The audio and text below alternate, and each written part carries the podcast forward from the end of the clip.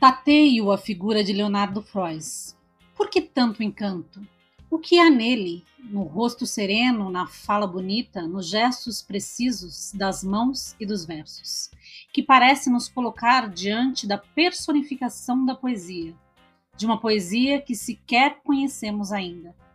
Porque ele pode, como tão poucos, dizer e mostrar que fez da sua vida um poema um poema de que outros poemas são feitos. Uma vida poema de que nascem versos com a mesma organicidade com que saem do chão beterrabas, milhos, grama, toda uma floresta? A figura de Leonardo Frois me engole. Ao tentar entendê-la, ela me envolve em sua trama, em sua selva, e fico sem saber distinguir onde termina o poema onde começa uma outra ainda sem nome. Talvez seja isso. Leonardo Frois rompeu as margens do poema ao decidir sair da cidade e construir a vida com as próprias mãos no meio do mato. Todas as palavras da terra, cultivar, brutar, cavar, plantar, arar, etc., tornaram-se também os termos de sua relação com o todo da vida e com a poética que delas se projeta. Tarso de Mello. Texto publicado na revista Cult Wall em 17 de fevereiro deste 2021, data em que Leonardo Frois, poeta do episódio de hoje, completou 80 anos. Que belo jeito de abrir esse episódio do Um Poema Para, o podcast que traz sempre às segundas, quartas e sextas-feiras poesias dos mais variados estilos e épocas para mexer aí com as suas emoções. E esse texto de abertura é do nosso querido poeta Tarso de Mello. E a sugestão e o comentário sobre o poema são do nosso comentarista oficial, o poeta Danilo Bueno. Sim, hoje tem comentário após a leitura do poema. Ô Olga, conta pra gente então agora um pouquinho mais sobre quem é o nosso octogenário poeta do episódio de hoje. Quem é Leonardo Frois? Vamos a ele então. Leonardo Frois nasceu em 17 de fevereiro de 1941 e completou 80 anos, vendo sua obra ocupar o centro das atenções entre leitores de poesia e poetas das novas gerações. Nascido em Itaperuna, no interior do Rio de Janeiro, estreou em livro com Língua Franca, da Edições de Ensaio, em 68, e lançou diversos livros nas décadas seguintes, hoje reunidos no volume Vertigens da editora Rocco de 1998. Sua poesia começou a circular de modo mais intenso na última década com a antologia Trilha, da Azougue Editorial de 2015.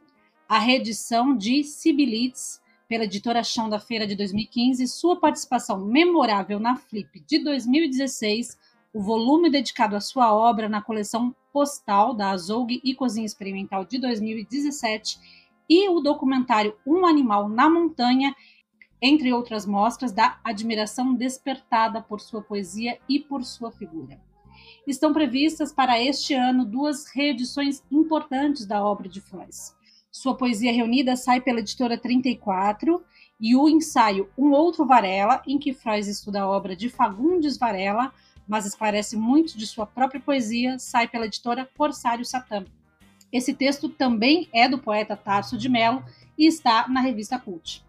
Leonardo Frois, que ainda não tinha aparecido aqui na nossa programação, seja muito bem-vindo. Esperamos que esse episódio possa de alguma forma chegar aí até os seus ouvidos, né? Dizem que a gente sempre está a, sei lá, a sete pessoas, né, Olga, distantes aí de qualquer pessoa do mundo.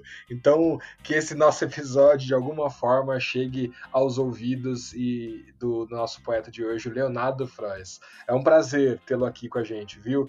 E com essa bela apresentação feita pelo Tarso de Mello.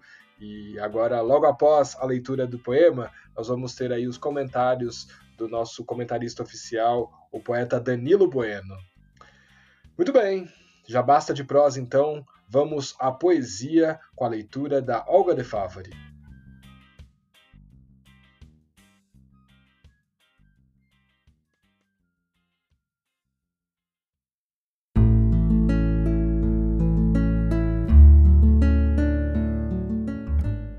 Contemplação dos seios das beterrabas. Manhã de chuva banheira.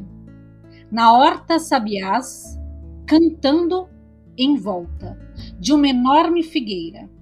cujas raízes abraçam uma pedra enorme que parece um ovo, de musgo cristalizado, depositado pela própria árvore galinácea, fenomenal, parada entre os canteiros de alface, e depois uma tira de terra vermelha na qual despontam afundados os seios quase roxos das beterrabas.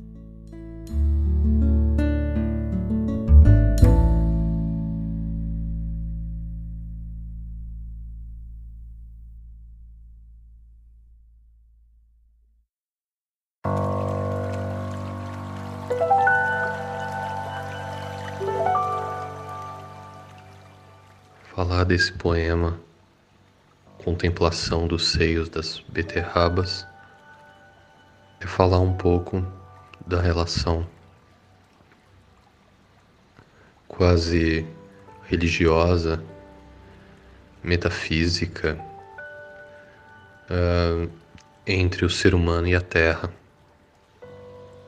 Essa relação tão ancestral, tão antiga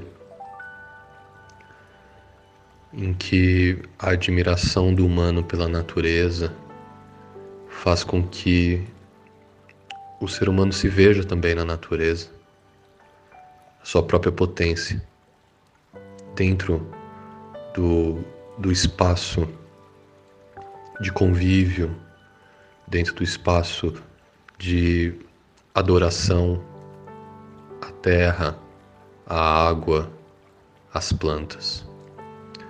E de outra forma, a natureza também devolve ao ser humano essa sua busca, como se pudéssemos pensar que ser humano e natureza estão em uma justa medida, estão amparados em harmonia.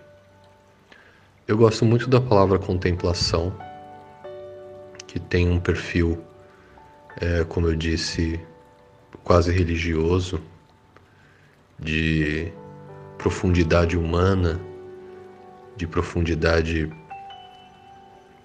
poética, de pensamento, de interiorização. Né? A palavra contemplação parece que ela não exige nada do outro, do espaço. Ela aproveita com os olhos, ela agradece com os olhos. Então, nesse espaço desse poema, em que temos um vocabulário muito bonito, raízes, pedra, figueira, sabiás, horta, beterrabas, a impressão que dá é que o poema nos leva lentamente por uma paisagem, uma paisagem é, natural de de uma horta, de um pomar, de uma pequena, um pequeno bosque, uma pequena floresta, que nos leva à contemplação das beterrabas. Não, o seio, os seios quase roxos das beterrabas. No final do poema, essa urbanização das, das beterrabas. As beterrabas passam a, a irmanar com o ser humano. Né? Elas possuem seios.